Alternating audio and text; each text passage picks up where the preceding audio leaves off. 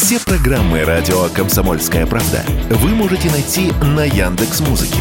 Ищите раздел вашей любимой передачи и подписывайтесь, чтобы не пропустить новый выпуск. Радио КП на Яндекс Музыке. Это удобно, просто и всегда интересно.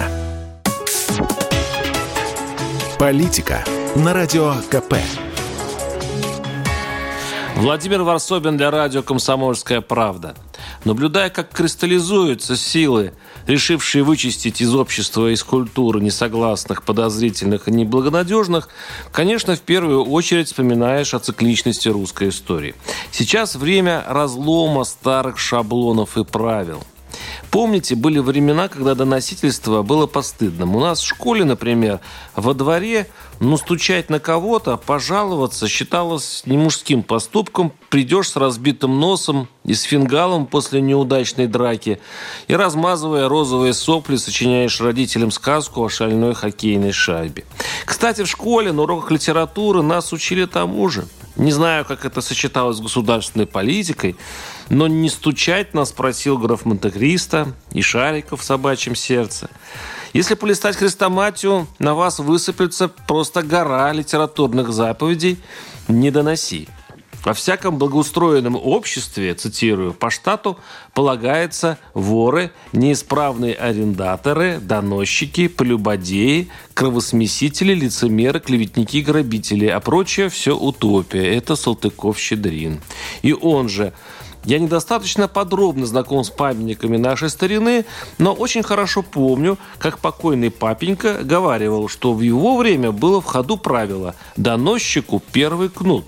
Знаю также, что и в позднейшее время существовал закон, по которому лицо, утруждавшее начальство по первым двум пунктам, прежде всего сажали в тюрьму и держали там до тех пор, пока оно не предъявит ясных доказательств, что написанное в его доносе есть факт действительный, а не плод злопыхательной фантазии.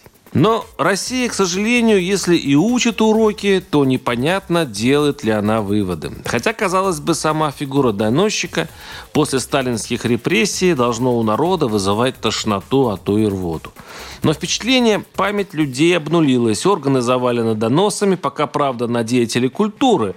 Но так начиналось и в первые годы советской власти. Будьте уверены, и тогда скоро пойдут жалобы на бизнес-партнеров, семейные дрязги, карьерные интриги.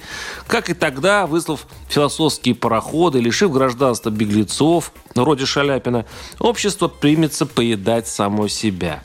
Как писал Сергей Довлатов.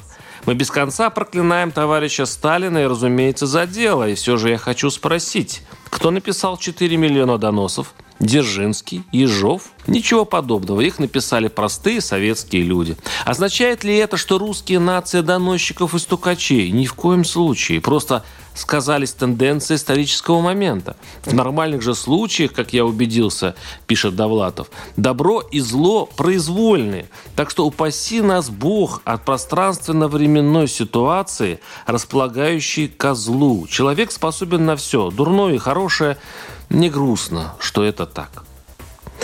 Поэтому, это конец цитаты, поэтому и власть, и общество, несмотря на всю кажущую пользу от доносов, должно относиться к подметным письмам с гневом и брезгливостью для собственного самосохранения и уважения потомков к себе.